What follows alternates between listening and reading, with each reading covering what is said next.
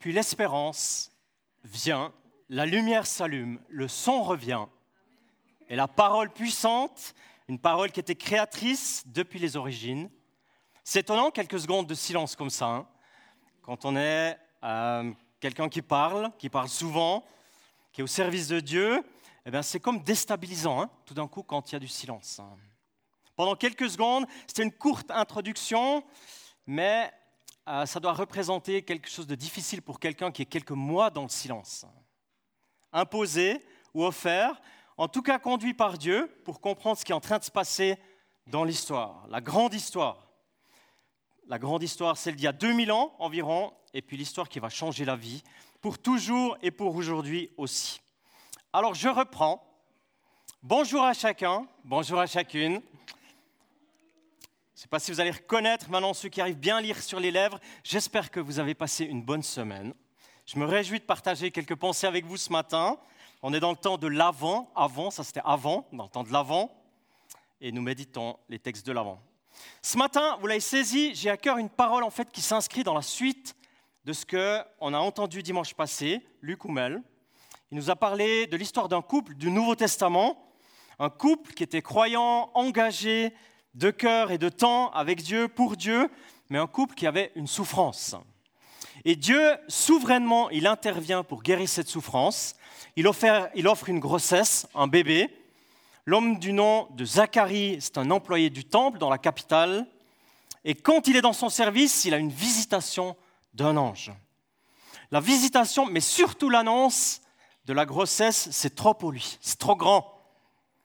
Il ne pense pas que sa femme, qui s'appelle Élisabeth, a l'âge adéquat pour cela. C'est pour ça, dans l'histoire, si vous vous souvenez ou si vous l'avez lu, si vous la connaissez, Zacharie il demande un signe. Et c'est là qu'il perd la parole. Parce qu'il n'a pas cru. Il ne parle plus. Silence radio, comme avant, mais pendant plusieurs mois. Alors évidemment, le silence de l'un, ça fait parler les autres. Dans la famille, ça se discute, ça s'étonne. Le couple, il vit en retrait, un peu caché pendant des mois. Elle a une grossesse, lui, il est dans le silence. Et ce matin, c'est notre thème. Que se passe-t-il après ces cinq mois? Et aussi, qu'est-ce que nous, on peut recevoir? Qu'est-ce qu'on peut apprendre? Qu'est-ce qu'on peut comprendre pour nos vies d'aujourd'hui? Et je reprends les deux, trois éléments du contexte, cette fois-ci de la naissance. Élisabeth, on l'a dit, elle est d'un âge avancé, elle accouche. La famille se réjouit. Le huitième jour, c'est la pratique juive de l'époque, il y a la circoncision et le fait de donner un nom. Après huit jours de réflexion, on donne le nom à l'enfant. Aujourd'hui, si vous attendez huit minutes avant de donner un nom quand il est né, les employés de la maternité deviennent nerveux déjà. Enfin, ça, c'était à l'époque, quand je suis devenu parent, il y a 20 ans en arrière. Enfin bref, huit jours après, la famille et les proches voulaient l'appeler Zacharie, comme le père. Et c'est là que les choses changent. Elisabeth dit non, il sera appelé Jean. La famille, elle dit, mais il n'y a personne qui s'appelle Jean chez vous. Pourquoi est-ce que vous voulez l'appeler Jean? Vous ne voulez pas l'appeler Zacharie? Et tout le monde fait des signes à Zacharie, un peu dans le genre, et toi Zacharie, le père Qu'est-ce que tu en penses? Alors Zacharie demande une tablette, il en reçoit une, et puis il écrit dessus, à la main, à l'époque, évidemment, il dit Son nom est Jean. C'est ce que l'ange lui avait dit dans la vision, dans la visitation, en Luc 1,13. Puis après, il est dit immédiatement, sa bouche s'ouvrit, sa langue se délia, il parlait et bénissait Dieu.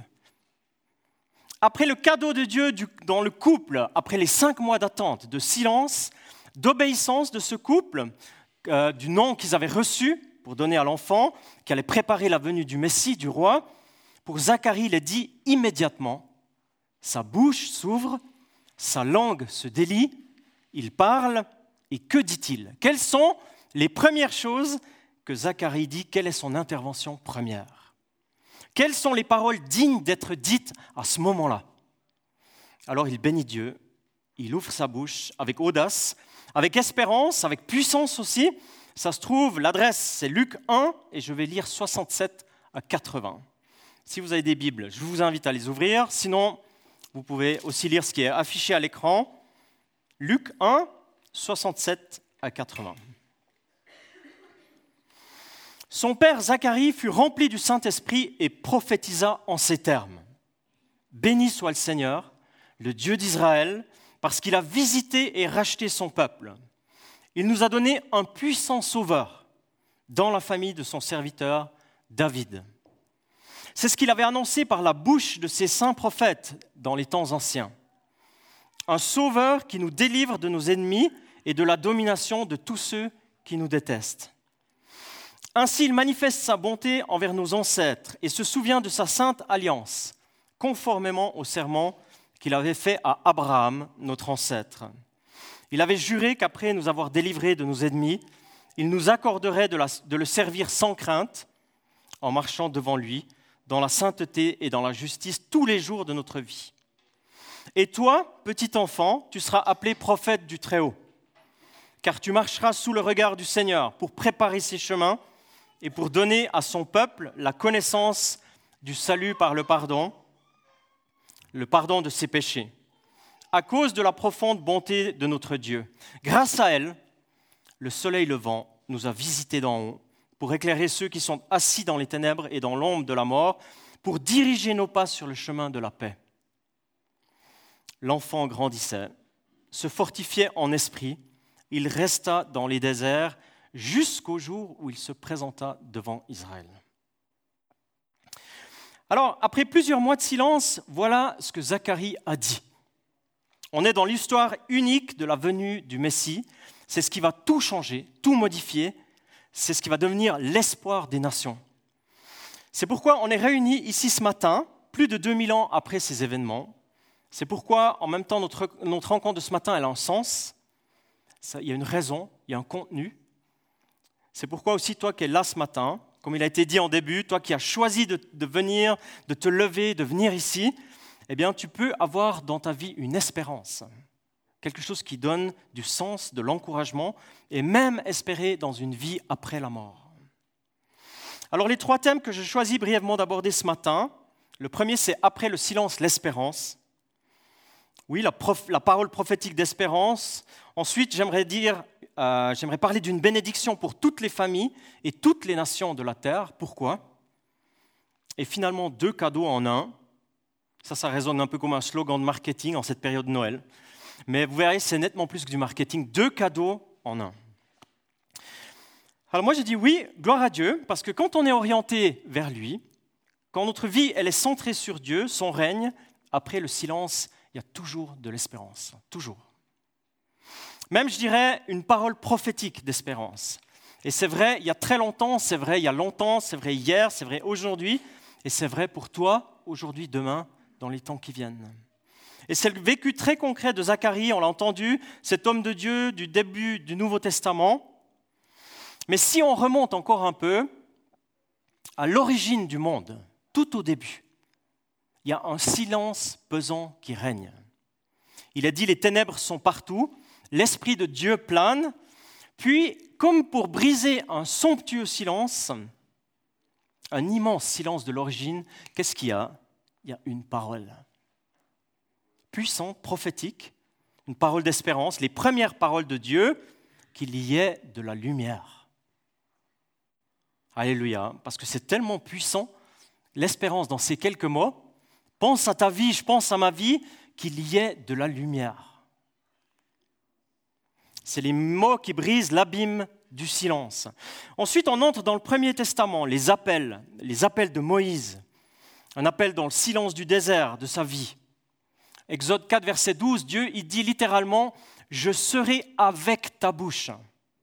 C'est-à-dire dans ta bouche, avec ta bouche, il y a moi. Ça veut dire qu'il y a une parole, il y a quelque chose à dire. Moïse va en Égypte et dit quelque chose. Je serai avec ta bouche. Ésaïe, vous vous souvenez peut-être, 6, Ésaïe 6, un séraphin avec une braise brûlante, qui prend avec une pincette, un séraphin qui touche quoi à Ésaïe? Il touche les lèvres du prophète. Pour que juste plus loin, la question de Dieu qui dit, mais qui est-ce que j'enverrai pour dire des paroles utiles? Ésaïe puisse dire, ben moi, tu peux m'envoyer, je suis dispo, mais pas sans toi. Pas sans le fait que tu purifies ma bouche, que tu envoies tes paroles. Et puis au milieu de la Bible, une page. Si tu prends ta Bible et puis qu'il y a le Premier Testament et le deuxième, le Nouveau, il y a une page au milieu, c'est 400 ans de silence. C'est 400 ans de silence de Dieu entre les deux testaments. La dernière parole du, Premier Testament, c'est une invitation générationnelle. Si les pères y tournent leur cœur vers leurs enfants et que les enfants tournent leur cœur vers leur père, eh bien, il y aura une bénédiction, le contraire de la malédiction dans le pays. Puis plus rien, plus rien pendant des siècles, jusqu'au temps de l'Avent, où il y a une parole d'espérance qui vient. Une parole incarnée, oui, une parole qui est devenue un être humain en fait. Une parole prophétique pour Israël et pour toutes les nations de la terre. Une parole pleine de grâce et de vérité, comme il est dit dans Jean 1,14, pleine de gloire. Alors quand on réfléchit à ça, on se dit que dans nos vies, parfois, il y a des silences. Parfois, ils sont offerts, parfois, ils sont imposés, parfois, ce sont certaines circonstances de vie qui nous réduisent au silence. Les temps de silence, ce n'est pas forcément être muet. Si je demande ce matin nous qui sommes là réunis, qui a déjà été muet pendant plusieurs heures, voire plusieurs jours, peut-être même que plusieurs minutes, ben, je pense qu'il y en a peu qui diraient ça m'est arrivé. Je ne pense pas qu'il y en a beaucoup qui diraient tiens, moi j'ai vécu ça. D'ailleurs, quand j'étais au début à l'école biblique, on avait tout au début, enfin pendant tout le temps, mais moi je ne connaissais pas trop, ça s'appelait des après-midi de silence. La seule chose qu'on nous à voir, c'est la Bible. Pas de gens, pas de connexion, pas de parole. Et puis moi, au début, j'avais pas trop l'habitude, c'est pas trop mon style, en fait, à la base. Je me suis dit, mais tout un après-midi, rien dire. Que la Bible, pas de parole. Bon, comme on était près de Bâle, et puis moi j'aimais les avions, donc je regardais de temps en temps dans le ciel, puis je voyais passer des avions. Je me suis dit, bon, ça au moins. Mais après, les silences sont devenus utiles dans la formation. Maintenant, tu te tais. Maintenant, c'est Dieu qui parle. Parce que nous, on parle tout le temps, en fait. Et puis, je sais de quoi je parle. On parle souvent, tout le temps. Et puis, à un moment donné, eh bien, on doit dire maintenant, c'est silence. Parce que comment est-ce que Dieu il veut parler dans ma vie si je n'ai pas des temps de silence? Alors, les silences, ça peut, être, ça peut être des temps de retrait. Ça peut même être des temps de maladie. On l'a entendu tout à l'heure dans le témoignage. Parfois, c'est des éléments qui nous déstabilisent comme au début de ce message, mais bien, bien sûr beaucoup plus long et plus profond. Le silence, ça peut aussi être une vie, je dirais, où il n'y a pas de contenu, une vie sans Dieu. le silence, ça peut être une absence. Une absence de sens, d'espérance, de présence, de vision pour ta vie. Il n'y a rien. Le silence, ça peut aussi être un dépaysement. Tu perds tes repères, tu es dans un contexte complètement différent, tu connais plus personne, tu connais plus rien. J'ai entendu ça de la bouche de plusieurs personnes hier. Il y avait le Noël des migrants à Tramelan, des gens qui me racontaient leur histoire. Je me dis, si on mettait les histoires de ces 250 personnes à la suite, je me dis, on écrirait des dizaines de livres. Tout ce que ces gens vivent quand ils viennent jusqu'ici. C'était très impressionnant. Un, un, homme m'a partagé sa période où il a été torturé dans une prison. Il me raconte ça, il me raconte ça comme ça par-dessus la table. Je me dis, oh là là, et puis ils viennent jusqu'ici en espérant se faire accueillir, mais aussi dans un grand silence. Un silence parce que tu connais rien, tes journées sont longues. Alors, ce que j'aimerais dire, c'est que l'espérance prophétique de cette parole de ce matin, c'est une parole de Zacharie qui annonce que Jésus va venir et qui dit Béni soit le Seigneur parce qu'il a visité et racheté son peuple. Il nous a donné un sauveur qui est puissant dans la maison de David. Parce que voilà ce que Dieu fait à Noël. Voilà ce que Dieu veut faire dans nos vies. Parce qu'il est vivant, il visite et il rachète. Il offre un sauveur puissant dans la famille de David, mais qui s'étend jusqu'à nous aujourd'hui. Alors après le silence, la parole. Et la parole d'espérance. Je ne suis plus seul dans un silence qui me perd. Dieu me visite, il me rachète, il me sauve. Alors ça, c'est mon souhait, c'est ma prière, pour ma conviction aussi, que dans ta vie, après le silence, il y a l'espérance. Celle qui a bien sûr amené Jésus sur terre, mais aussi celle qui change ma vie. Peut-être après le silence de la maladie, on prie qu'il y ait une espérance de guérison, peut-être physique, mais peut-être intérieure, de nos parcours de vie, de toutes ces cassures, toutes ces blessures qu'on a accumulées tout au long de notre parcours de vie. Après le silence du découragement, parfois des ténèbres intérieures de nos pensées, eh bien qu'on puisse dire comme à l'origine qu'il y ait de la lumière, que quelqu'un allume la lumière dans ma tête et dans mon cœur. Et si c'est toi, Seigneur, c'est encore dix fois mieux. Après le silence du sens, d'absence de sens de la guerre, de la fuite peut-être silencieuse de nombreux pays, eh bien une parole d'espérance, d'accueil ici dans notre région. Ou bien peut-être même dans un couple, après un temps de silence pesant, une parole, un rendez-vous, un recommencement. Tu sais, Dieu, il est très concret. Il est très concret, il est très présent si on l'intègre, si on l'accueille. Alors toi, dans ta vie, j'en ai dit quelques-uns des silences, c'est quoi le silence qui te concerne? C'est où que c'est silencieux? C'est où que Dieu, il aimerait encore te visiter, te racheter, te sauver, te permettre d'allumer la lumière? En tous les cas, la vérité de Dieu, c'est qu'après le silence, Dieu parole, place une parole prophétique d'espérance. Zacharie, dans sa parole, fait référence au père de la foi. Au père de la foi qui s'appelle Abraham. Abraham d'abord, qui veut dire père élevé, et ensuite Abraham, qui veut dire père d'une multitude. Donc il était d'abord père élevé, ensuite il est devenu père d'une multitude. Et puis Zacharie, dans son inspiration qu'il reçoit par l'Esprit Saint, il voit les événements qui viennent, qui vont accomplir ces promesses de l'époque d'il y a bien longtemps. Il voit que Jean-Baptiste, son fils, qui prépare le terrain, mais surtout la venue du Messie, il le voit déjà. Et c'est un temps central dans l'histoire, un événement qui va accomplir, qui va ouvrir les promesses que Dieu avait faites à Abraham. Conformément au serment qu'il a été dit dans, l'évangile de Luc, conformément à la promesse, au serment qu'il avait fait à Abraham, c'est la parole de Zacharie. Et qu'est-ce que c'était la promesse d'Abraham? Eh bien, plusieurs fois en Genèse 12, en Genèse 18, je ferai de toi une grande nation, je te bénirai, je rendrai ton nom grand, le Père élevé, et tu deviendras une source de bénédiction. Je bénirai ceux qui te béniront et je maudirai ceux qui te maudiront, et toutes les familles de la terre seront bénies en toi, le Père d'une multitude. Alléluia, c'est tellement puissant ce que Abraham a reçu, et c'est tellement puissant ce que Jésus va ouvrir pour de vrai, complètement toutes les familles, toutes les nations en Genèse 18, 18 seront bénies, recevront le cadeau de ta faveur.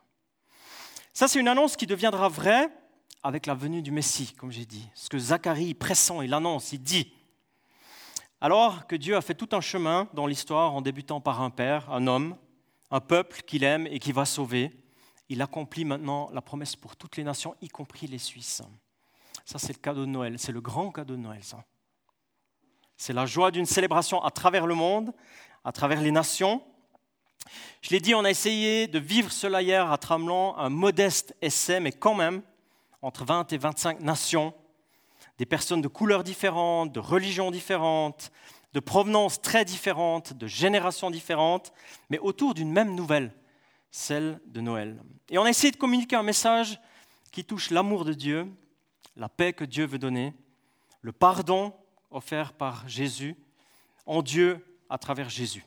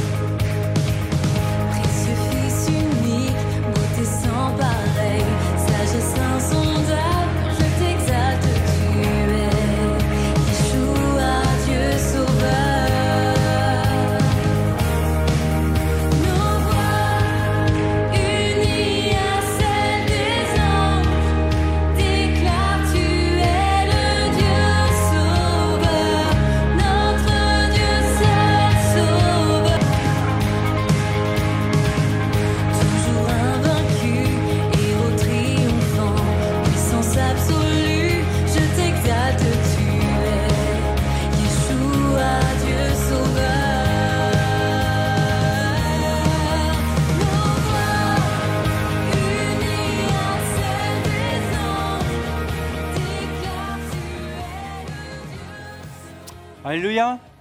Tellement de couleurs, tellement de gens différents autour d'une même nouvelle. L'espérance, celle de voir une bénédiction sur toutes les familles, toutes les nations de la terre. Un temps autour de son trône où on peut parler d'amour, on peut parler de paix, on peut parler de pardon. Et si on croit que Dieu veut offrir cette espérance dans les familles ici, mais aussi dans les nations au loin, eh bien, il veut le faire aussi aux personnes et aux familles qui vivent chez nous. Et ces familles ou ces personnes, parfois, elles sont seules. Elles ne viennent pas d'ailleurs, elles sont d'ici. Et tu peux devenir un instrument de bénédiction à l'image d'Abraham, mais surtout à l'invitation de Jésus. Bientôt, il y a une autre occasion.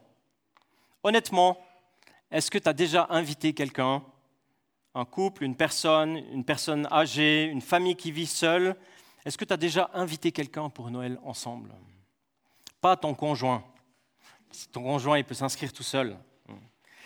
Mais tu sais, moi je crois que le temps du silence, il est aussi passé dans ce domaine. Et peut-être que nous, maintenant je dis nous, les anabaptistes, on a été silencieux plusieurs siècles. Eh ben moi je crois qu'il est temps de parler maintenant. Il est temps de parler de la bonne nouvelle, d'inviter, de dire l'espérance, elle est là. On a un temps de grâce, on ne sait pas combien de temps il dure ce temps de grâce, on ne sait pas. Qui, qui c'est qui peut dire quand Jésus revient Qui peut dire ça? Mais s'il est parvenu avant, le 25 décembre, il y a l'annonce d'une bonne nouvelle en fait. Pour des gens, pour ton voisin, pour la personne qui vit en dessous, pour la personne qui vit en face. Et on veut accueillir, aimer les personnes étrangères qui viennent chez nous, c'est vrai, mais on veut prendre soin des gens qui vivent chez nous aussi. Il y a une personne qui m'a dit, bah, moi j'avais à cœur d'inviter quelqu'un que je vois tous les jours dans le train. J'ai à cœur de l'inviter, je sens que je dois faire ça. Mais je ne le connais pas. Mais par contre, je le vois tous les jours. Je dis, ben, vas-y, tu demandes l'audace au Seigneur et tu le fais. Eh ben, c'est fait. Imagine dans quelques années, ici, quelqu'un derrière dit un témoignage. J'aimerais témoigner. J'ai découvert un sens à ma vie, l'amour de Dieu. J'ai été guéri parce qu'il y a quelqu'un dans le train qui m'a filé une invitation. Imagine un peu ce que ça peut changer dans la vie de quelqu'un si nous, on a l'audace, pas d'imposer, mais juste d'inviter. Ce que ça peut changer dans la vie de quelqu'un. C'est magnifique.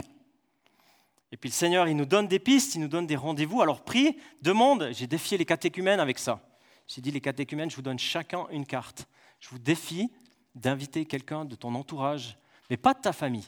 Quelqu'un, tu te dis, ben, tiens, ça, ça serait vraiment bien qu'ils viennent à Noël ensemble. T'inquiète pas, il coche, on met une petite croix, on vient le chercher, on le ramène. Mais aie l'audace, juste d'inviter. Et puis le reste, c'est le Seigneur qui fait. J'arrive à mon dernier thème. Ça va être un petit peu exigeant de parler de deux cadeaux si magnifiques en quelques mots, mais je choisis quand même de le faire. Ce sont deux cadeaux, deux actions prophétiques dont on a certainement tous besoin, mais c'est la bonne nouvelle, c'est Dieu et les offre. Zacharie, dans un élan prophétique, il dit que la bonté de Dieu, tel un soleil, fait ou fait les deux cadeaux suivants. Il éclaire les personnes qui sont assises dans des zones d'ombre, même l'ombre de la mort, et il dirige pour conduire les pas sur les chemins de la paix. Alors ça, c'est les vrais cadeaux de Noël. Et c'est gratuit. Enfin, quand je dis gratuit, c'est que le prix élevé, il a déjà été payé en fait. Et ça, c'est deux en un. Et c'est ma prière, si on, pouvait laisser, si on pouvait laisser le Saint-Esprit éclairer nos zones, à nous, mes zones d'ombre, là où je suis assis dans l'ombre, où le projet, il semble mort ou à l'arrêt, si on pouvait recevoir un éclairage du soleil, comme il a été dit tout à l'heure dans l'introduction, la lumière forte de la bonté de Dieu, ou encore si je me laissais conduire dans ma vie sur des chemins de la paix, voilà le joyeux Noël en fait qu'on pourrait se souhaiter. Bien au-delà de tous les cadeaux emballés qu'on va recevoir en fait. D'avoir un éclairage qui vient de la bonté de Dieu et se laisser conduire sur les chemins de la paix. Amen Ça c'est du cadeau ça. Ça c'est du cadeau. Et puis on n'est que le 9 décembre, hein, ça va jusqu'au 24. Mais Dieu il donne des cadeaux. Et puis j'aimerais terminer ce message comme ça. J'aimerais nous inviter à une prière.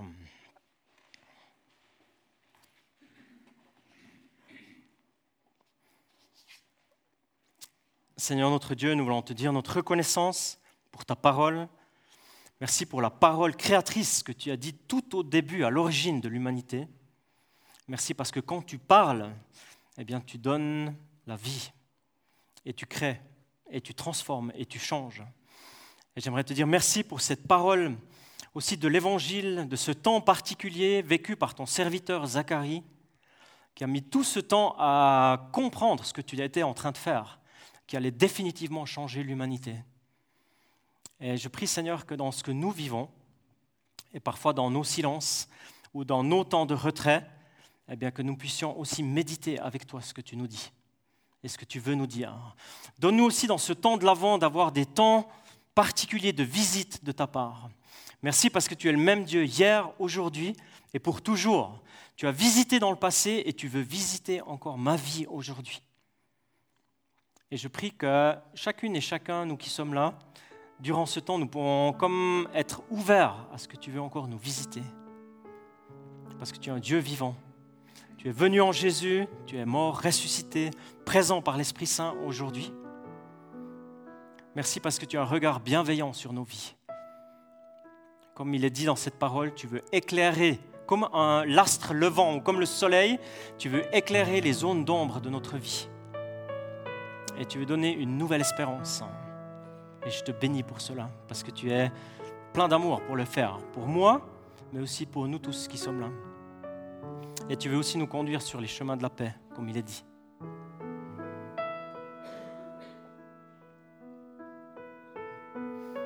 J'aimerais juste faire un appel, je me sens invité à faire un appel. S'il y a une zone dans ta vie où tu es découragé, où tu as le sentiment que c'est vraiment silencieux, et que tu aimerais ce matin redire que tu as une espérance, que tu, as, que tu crois que Dieu il va dire une parole peut-être prophétique, mais en tout cas d'espérance dans ta vie, dans ce domaine-là, et que tu as été visité ce matin, tu as été euh, interpellé, j'aimerais t'inviter juste à te lever, et puis j'aimerais prononcer une prière.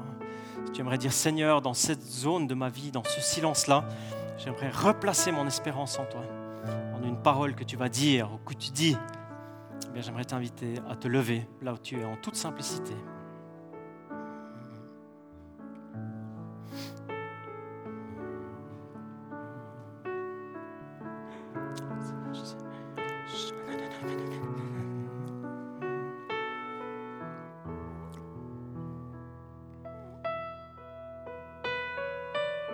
Seigneur, tu nous vois debout devant toi. Merci parce qu'on se lève, parce qu'on veut porter notre regard sur toi. Et on veut ouvrir nos cœurs, ouvrir nos vies, ouvrir notre entendement à une parole que tu veux dire encore dans nos vies. Une parole d'espérance, une parole qui donne la vie. Et je prie pour mes sœurs, mes frères qui se sont levés. Tu connais chacune de leurs journées, tu connais leur vie. Et je prie que par ton Saint-Esprit, tu viennes les visiter de manière individuelle, dans leur silence, dans leurs besoins, peut-être dans leur découragement, tu relèves, tu éclaires comme l'astre le vent. Et je prie que tu le fasses par ton Saint-Esprit dans la vie de mes amis qui se sont levés, là où ils en ont besoin. Alors viens Saint-Esprit, viens visiter.